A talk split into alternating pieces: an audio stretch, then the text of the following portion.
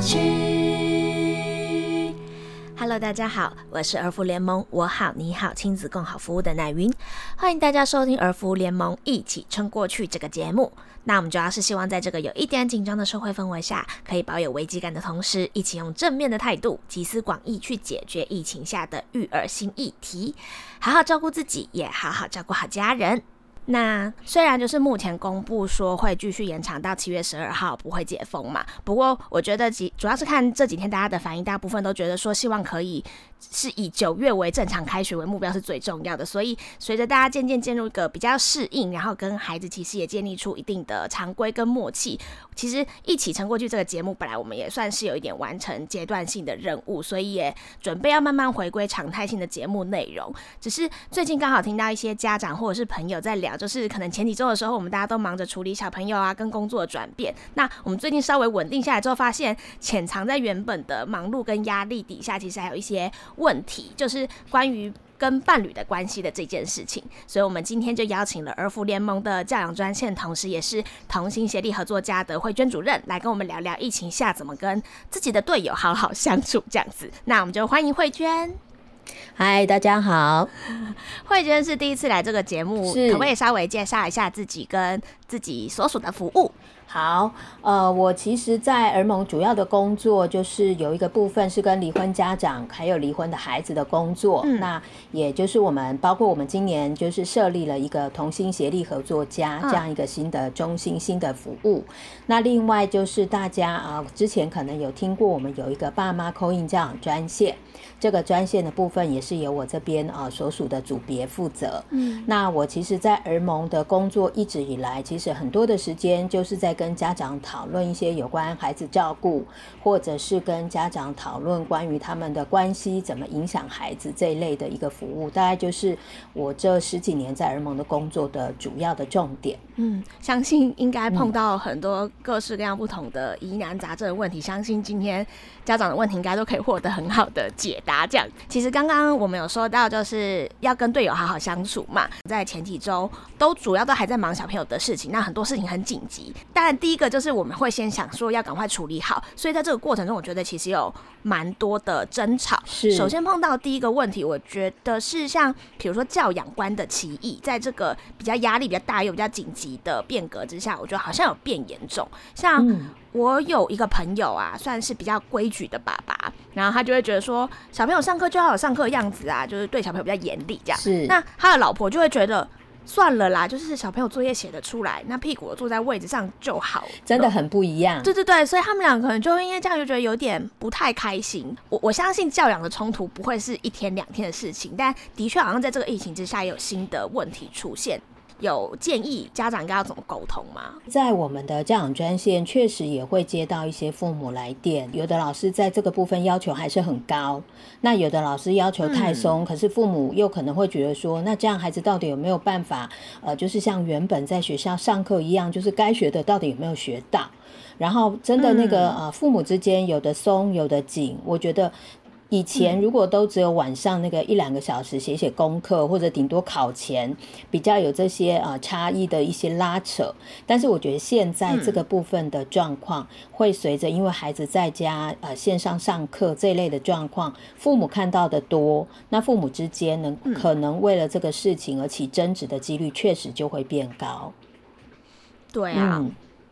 那该怎么办？其实我觉得呃这些。就是我们常常在讲队友之间哈怎么合作，我觉得呃首先是鼓励，就是爸爸跟妈妈呃能够在有一个比较好的一个时间点，就是大家能够稍微比较呃缓和的一个情绪的状况底下，而且呢可能孩子不在身边的状况下，可能譬如说等孩子睡了以后，好父母两个好好坐下来就这个部分来好好的谈一谈。那在谈的过程当中，可能大家要留意，不是说我要去。说服对方接受我的方式，因为那就比较做沟通。嗯，所谓的沟通，其实应该是呃，我听听你的想法跟意见，我也衡量看看你的这些想法里头，也许有一些可采之处。好，那同样的，我也希望你能够听听我的想法，我的考量，而不是很快的就全然推翻对方，或者是不太听对方讲，只是想要急着说服对方。好，所以在沟通的部分，我觉得大家要先有这样的一个概念。那另外的部分是说，大家在表达的过程当中，其实可以先就自己啊，譬如说，爸爸为什么会希望孩子要能够好好的坐着？其实爸爸担心或在意的可能是，那你到底有没有专心呐？好，你到底有没有听进去老师说的？嗯，那我觉得重点不是在那个做得好而做不好，对，其实爸爸在意的是你有没有听懂。你有没有认真上课？那如果爸爸可以把自己这个部分的需求或关切表达的明确一点，嗯，其实妈妈这边她可能会觉得说啊有啊，我看他作业其实都写的蛮好的，好，而且好像老师问问题的时候，他也都会回应啊。那这样是不是表示他虽然在那边扭来扭扭去啊，或者是一下摸这一下摸那，可是其实他耳朵还是有跟上老师的进度的。嗯，好，如果说在双方可以这样子谈一谈的状况下，我觉得那个差异跟那个就是对于孩子的这个着急或者是不同的标准，就会比较容易达到一个共识。嗯，就的确，他的规矩或者是他的期待的背后，一定有你真正在乎的事情。我们两个彼此要把那个真正在乎或者是希望达到的目标。定下来之后，它实际上殊途同归。有的时候不同的形式，如果达到这个目标，其实我们就算是达到一个共识。是其实很多家长本来是都记得的，是只是在最近比较忙的嗯状况之下，可能心情也比较烦，他就会有一点忘记了。是，哎、其实我们碰到这些教养上的冲突的时候，应该要回头，在两个人相处的时间的时候，好好把彼此的问题聊清楚之后，然后实际上要怎么对待孩子的方式，再好重新好好讨论之后，嗯再去面对孩子，不要在孩子面前。而且我觉得爸妈其实大家的出发点都是爱孩子，都是想要孩子好。对好，我觉得一定要对记得这个初衷。另外一个状况就是啊，在群组蛮常见，就是嗯看到妈妈其实很担心小朋友嗯的各种事情嘛，嗯就是除了要工自己要工作之外，比如说他会打理三餐呐、然后处理孩子的功课啊，还要订什么蔬果盒啊，帮小朋友找要运动什么东西啊。然后处理 超忙的，就是嗯处理家中的物资什么的。嗯然后大家就每天都在骂老公说，为什么家里这么忙啊？他是一直在划手个就是家务分工的问题了，真的。对，有没有什么嗯跟让队友可以跟你一起好好合作的秘诀跟心法吗？其实我觉得，如果要 我觉讲得家长很需要。如果要讲心法，我觉得其实对小孩或者是对你的伴侣，其实都有一个呃同样的一个很重要，就是所谓正向。现在不是流行正向教养，嗯那我们也需要给我们的队友正向的鼓励、正向的肯定。嗯，好，所以一样嗯就是说，当然有些时候，我相信老公偶尔哈还是会有一些时间会帮一点忙。那当他真的有有帮忙的时候，我们有没有给他？虽然只是帮一点点的小忙，嗯我们有没有给他大大的鼓励、大大的回馈，嗯让他知道，就是说他伸出的这个援手对你来说有多么的重要？嗯好，我觉得这是一个很重要的一个，真的是最核心、最关键的心法。嗯那另外一个部分是，可能对有一些，呃其实也不一定是妈妈，有些家庭可能是爸爸，就是说每个人关照的点不一样。嗯对好、可能老公对于家里的这些电器设备啊、维修啊、电脑啊，哦，这些他超强的。嗯好、可是你说他打理三餐，他可能完全没有意识到是说，哎，对吼、中午到了，我该来处理孩子的午餐。嗯哦，如果你你又你又刚好没有在家上班的那些日子，你可能就会有这个担心。嗯那我觉得回过头来，因为其实本来我们家庭里头就会有一些，有可能是明说，有可能是慢慢运作以后，大家有默契却没有明白讲的一些分工。对好，所以像刚刚讲的，可能家里很多的这些维修，可能对太太而言，只要这个东西坏了，她第一个直觉的反应就是啊，老公，你可不可以来干嘛干嘛？好，嗯那可是她可能也没有意识到，其实这也是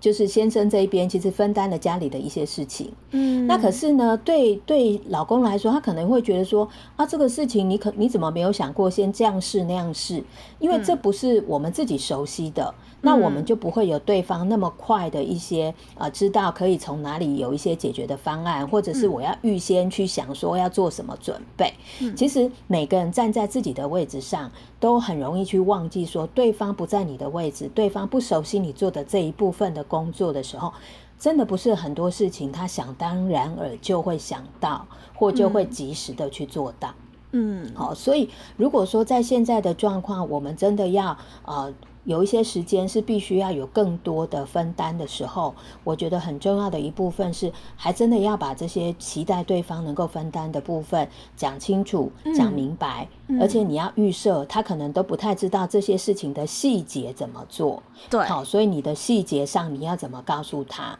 好，就像我们可能在教孩子他呃在线上学习的过程，我们可能也是前面会先教他几次怎么去操作这些 Google Meet。好，那低年级的不太懂的，你可能会帮他写一个大字报贴在他旁边，让他知道以后他就是第一步、第二步。其实同样的道理，如果你担心这些事情，因为平常不是你的另一半习惯做的，好，你怕他做的调东调西，也许你可以帮他写一个这样的一个 memo。不管是呃在手机帮他设定一些提醒，好，或者是在家里的一些啊大家可以看得到的地方，或家里有的人家里本来就有一些公用的布告栏，哦，你也可以在上面就是写一些这样的一个指引，帮助他提醒他。所以他们真的不是说不愿意，可能很多时候不是不愿意帮忙，而是他的脑袋思维，因为这真的不是平常他要超凡的事情，对，好，所以他不会那么。就是说，他可能你你直接丢给他做，他可能真的只能做二十分、三十分。好，可是你如果多了一些这些小 memo、小 paper 的提醒他，也许他至少还可以做个六七十分。但是我们也不能期待对方跟你一样，因为你可能在教养孩子这三五年，甚至八年、十年当中，你早就已经磨练出一套你非常有效率的一些流程。对，好，可是对方你就不能期待他这样啊。好，他可能有一点他自己的方式，有一点他自己的顺序啊。反正只要做出来的东西，基本上，譬如说他准备好的餐，其实是还算呃营养还可以，好，然后也卫生，好，但是可能没有那么好吃，好，或者是在餐饮的准备上可能没有那么周到。我觉得我们也都可以稍微降低一点标准。你在讲这件事情的时候，我就突然想到，就是我们有一个同事，其实是就有她是妈妈这样子，然后我们都说她命怎么可以这么好，就是是她其实家里很多像家事啊、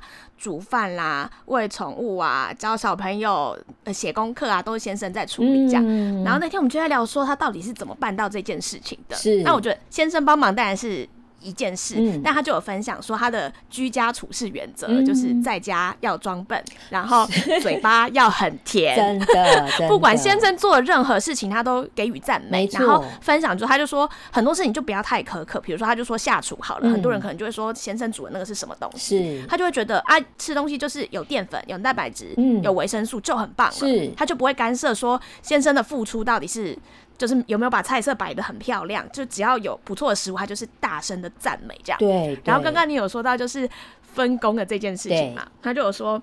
他先生可能就比较会做家事，他就觉得他不擅长，他就觉得他擅长购物，所以他就认下，比如说订食材的东西，或者是比如说先生累的时候，他就帮他订啤酒回来，让先生可以就是喘一口气。哇！就像你刚刚说到的，找出自己的优点，然后做可以。做的事情，我觉得就也蛮好的，所以他就是也有蛮值得参考的地方。真的，真的，真有趣。我觉得就是 御夫有术，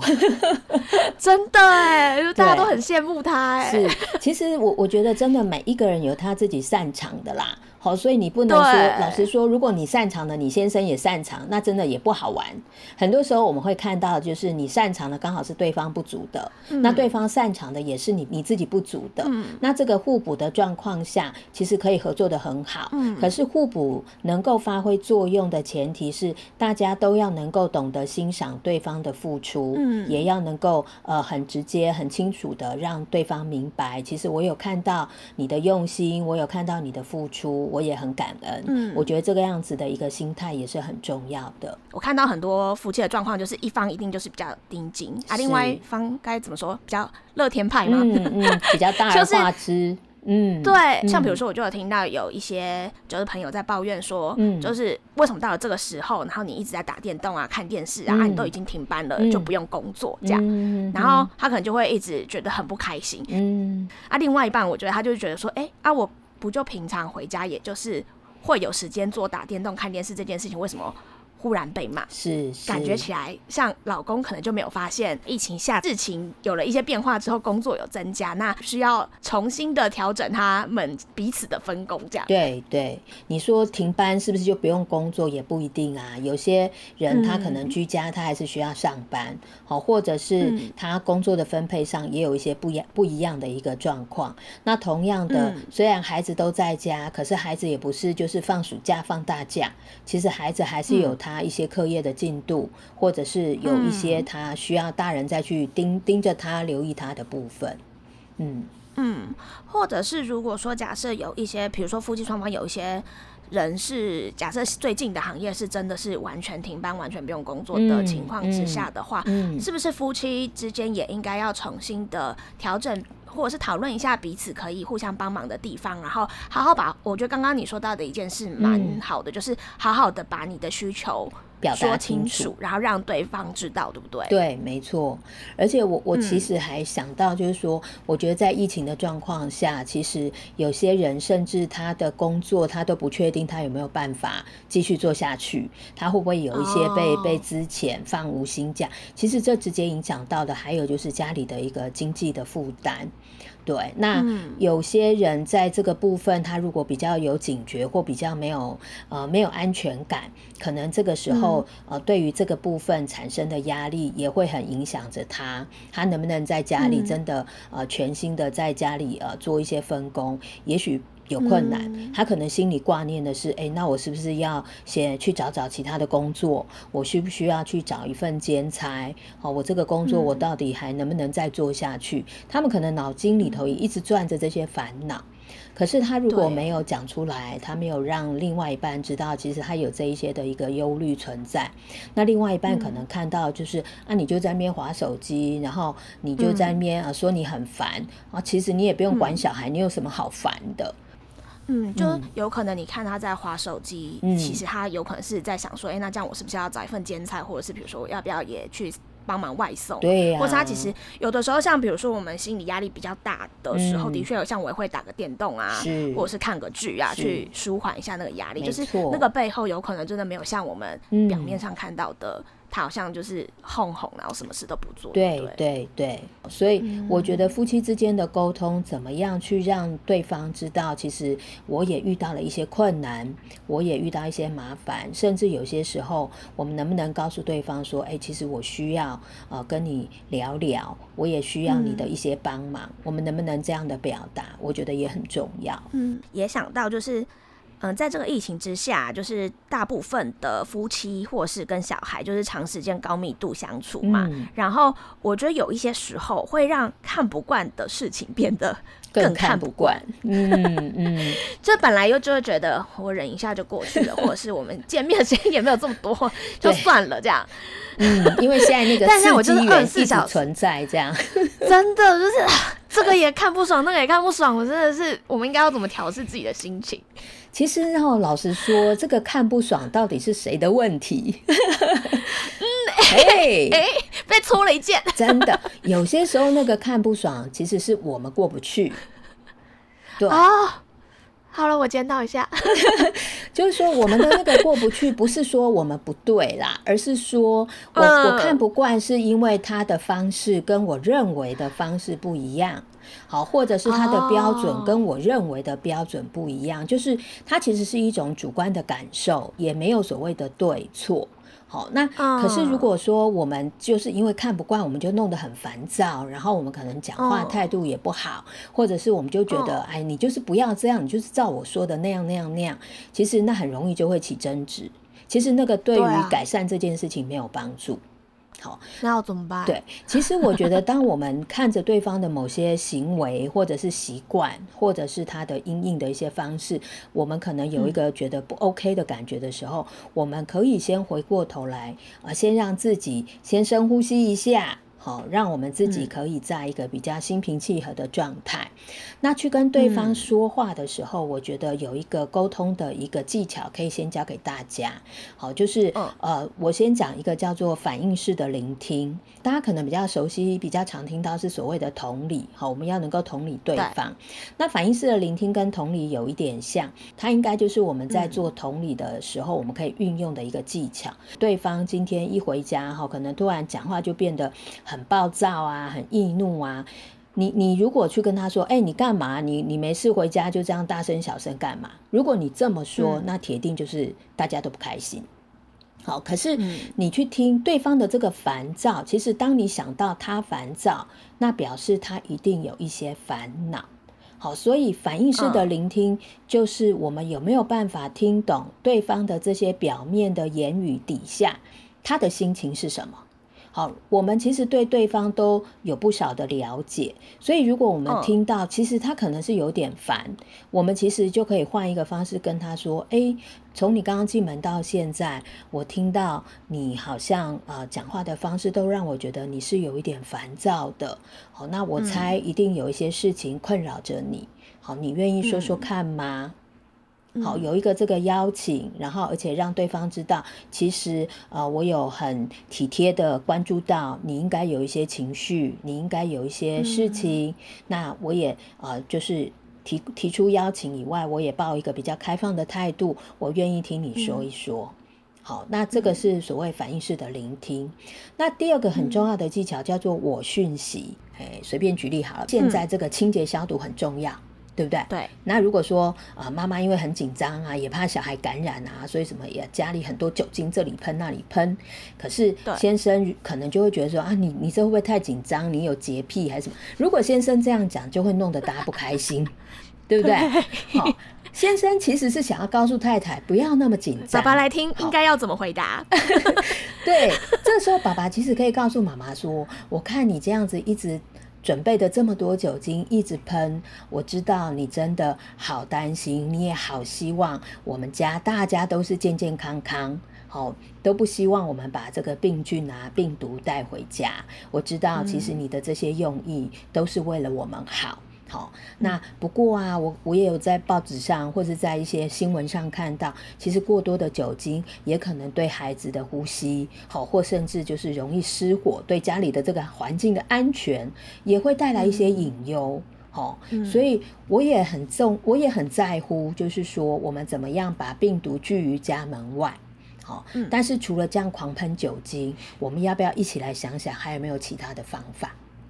嗯，对。那太太可能会说没有，我就是只知道这个。好，那但是如果先生也也有一些想法，譬如就是说，先生可以告诉太太的是说，哎，我跟孩子，或者是以后我们家如果每个人进到家里，我们第一件事就是先走进浴室好了。好，我们就会先把自己全身都洗干净，换一套干净的衣服。好，如果我做了这一些，你会觉得好一些吗？好，我觉得他可以用一个自己开始去帮忙一起想解决之道的方式，对，嗯，嘿，那我觉得这样子的话，对太太来说，她 care 的点，先生有看到，好，那他也会开始去思考，是说我除了我的方法，先生提的方法，说不定也是另外一种可行之道。嗯，因为你一直叫我不要喷酒精，可是你没有解决我内心的焦虑跟担心，我就是想喷呐。对，所以就是刚刚说到的，我们要一起找到其他的替代方式去解决。啊你希望这样。就是老婆不要一直喷酒精，你一定也有你的立场啊！你把你的立场跟你看到的资讯，我觉得资讯的彼此分享真的是会蛮重要的。就是在对等的资讯之下，其实你们比较有办法好好的讨论，说那我们可以有什么样的方式可以把这件事同样达成目的，但是做得更好。这样没错，没错。我讯息是我们很多事情，我们常常在生气、指责别人的时候，都是说你你你你你，好，你这个人怎么都这样，你总是那样那样那样。好，那你的话，其实大家去想象，那很像我们就是一个一个手指头一直在指着对方，一直戳对方。对，好，那我讯息的话，它就比较不一样。我讯息从我自己的一些感受、我的想法。好，这样的一个方式说起一样，因为我们刚刚那个例子，如果对方就是一个呃一个浮浮躁躁的一个状态，然后好像很多事情他就呃大小声，好，其实你也可以用呃就是我讯息的方式是说，哎，当我看到，当我看到，好，你用这个方式在表达你的心情或表达你的意见的时候，那我会觉得你好像很不开心，好，那我也会担心孩子可能啊也会觉得这样子的气氛不太好，所以我想跟你讨论一下啊发生了什么事，我们要不要一起来解决？嗯，好，也是这样一个从我的一个表达，好，所以透过这样的一个方式，其实我们都是传递给对方的是，我愿意听听你的想法，嗯，好，那我也让你知道，其实我有我的担心，嗯，好，那我们可以一起想办法。嗯我觉得用这样的一个方式来表达，就是有机会开启一个比较好的一个沟通的管道，嗯，对，就比较不会。让对方觉得好像一直在针对自己的那个感觉，对不对？对。那刚刚姐姐聊了蛮多，就是是关系相处的。问题嘛，那我有碰到一个，就是大部分的小家庭其实都算是小平数啦，然后再加上最近可能不太能出门这样。是。那之前像比如说夫妻大部分都是双薪嘛，所以可能工作加减会有一些分开的时间跟生活。那嗯，现在就是一直绑在一起。那除了刚刚说的可能会有一些争吵之外，我有几个朋友，其他在讲说他可能从来没有发现，原来他这么需要。自己的空间独处，对不对？专属自己的对，然后他就甚至有些就在说，他在这个疫情之下有一点在思考，说他到底适不适合婚姻这件事。我想说，怎么会走到这个地步？这样，他就觉得他好像不太适合跟别人一起长时间的生活。我觉得疫情之下就是没有办法分开啊，就是对我我老实说，我觉得需要独处的空间，这是人性，嗯，哦，只是说每个人的程度不一，对，有的人他需要的程度很高，有的人他可能没有那么高，嗯，那为什么疫情？其实疫情的关系把我们就是困在一个有限的空间里，所以对于那些呃可能对于独处的空间需求比较高的人，这个东西就会被凸显出来，对对，好，所以。嗯，老实说，在现在这个时间点要去做离婚的决定，我会比较建议大家要三思。真的好，因为因为这是一个非常时期呀。对啦，那非常时期，我们先姑且不论两个人关系里头存在的问题或者是压力。嗯，其实大家要想到外在的环境压力非常的大。嗯，好，在这个外在环境压力这么大的状况下，你的心情、你的对于一些事情的判断、你对于一些事情的想。法其实都被这些外在的因素所深深的影响着。嗯，所以呃，如果现就说你你现在的生活不会是未来二十年的常态嘛？对。我如果在这个节骨眼，因为这样子的状况而呃，就说算是一个比较比较仓促或是比较急切的去做出这样一个决定，我会觉得有一点可惜啦。嗯，对。但是确实有些时候也因着这样子必须要密切相处的状况下，我们有可能更加去意识到是说，哇，原来我真的是这么的不能忍受对方了。嗯，有些时候他也帮助我们更清楚的去明白或意识到。到这一点，其实慧娟也有讲到，有的时候那个你要回头想一下，这个状况其实有可能只是一个临时的状况。如果你现在觉得，哎，一直在跟自己的伴侣相处真的很累，或许另外一个方式也可以是，比如说我们去别的地方，然后就是稍微转换一下那个环境，比如说就当做带小朋友回家度假，比如说回去住个几天这样子，好像也会是一个可以转换一下情绪的方式，就是。现在这个状况有可能只是暂时，但以前我们其实没如果没有觉得有这个问题的话，冷静下来，等疫情过去之后，嗯，我们再来回头看看，搞不好一切就云淡风轻这样子，或者是说，呃。我我刚乃云提到，我觉得出去就是换一个环境，当然我觉得是蛮好的啊，但是就是要留意那个群聚的人数的限制。对对对，当然。那还有一个就是说，我觉得在现在，因为我们并不是完全的封城啦，好，所以如果说你真的觉得哇，我已经跟对方在一个这个屋檐下都快崩溃了。我觉得某些时候就是，也许如果孩子对方可以顾个一个小时，好，或者是等孩子睡了，你就出去附近走一走，好绕个这个半小时一小时，其实我觉得那也是去海边，对对，那也是蛮好的啊。另外也可以教大家一个，就是、呃，我们呃有一个就是呼吸调节情绪的一个方式。好，其实大家如果真的觉得很紧绷，或是觉得那个情绪大到快不行，你就算躲进厕所也可以做。好，你就是让自己在一个比较安静、不被打扰的空间，然后呢，就是吸吸四秒，吐气八秒，就是吸气四秒，吐气八秒。然后你把你的所有的注意都放在你的呼吸。好，你大概这样子呃，关注在你的呼吸上，做这样一个吸四吐八的一个动作，你大概做个三五分钟，你就会发现你的情绪也会慢慢的缓和下来。那，有我其实之前有试过，真的是会蛮有用的，是哈，对于平复情绪这件事情。没错没错，或者是也做一点让自己愉快的事啊，听听喜欢的音乐啊，或者是孩子睡了喝杯小酒，我觉得这都是可以调节的方式。会觉得你平常如果、比如说晚上的时候，觉得都会做一些什么疗愈的活动吗？突然问你，对我来说，其实我觉得那个情绪的抒发，有些时候动一动是好的，所以我真的就是会出去外面绕一圈。对，那因为我、我就是可能我怕去人多的地方，那我就去人少的地方，但是我就自己专注在走路。其实走路也有所谓的正念行走，我就会让自己专注在走路这件事。那另外就是，其实放假在家，如果也没有太多事情，有一些时间，其实追追剧也不错。对，那但是就是要看一些好笑，我我自己的选择啦，我就会看一些好笑、好玩的剧，然后让自己可以在那个笑的过程中，也可以让自己的心情变得比较正向、比较开心。对，那我知道有些同事他们也会用用煮三餐、做面包，好，这也是 对。那我自己还会做一件事情是种花、种菜，对我就会在阳台上种菜。其实看看植物就是这样慢慢生长起来，会有一种很有生气的感觉，然后也真的会蛮疗愈的。我最近也对刚好种了一盆植物，我就每真的天它这样慢慢长大，然后静下心来就盯着它看，我就觉得哦，好像真的蛮舒压的。对呀、或者你可以种一些有香气，像我就种了很多的薄荷叶。哦对，那有没有？现在天气热，你就泡一杯那个薄荷叶，就是我就用冷泡凉，的很开心。对，就前一天就放放到隔天嘛，然后心情蛮烦烦闷的时候，就去喝一杯这个冰冰凉凉的薄荷茶，对，新鲜的这样，嗯嗯嗯，也推荐给大家。对。慧娟这边有什么想要再提醒大家的吗？好，其实我觉得关于这个夫妻的相处，真的有很多可以学的啦。嗯对，那其实呃，儿盟这边我们其实也有呃提供一些相关的呃夫妻这种小型的讲座。哦，所以如果有兴趣的，对，都可以上我们的官网去看一下我们这个相关的服务。那其实另外还有要鼓励大家是，如果你觉得你的关系出了问题，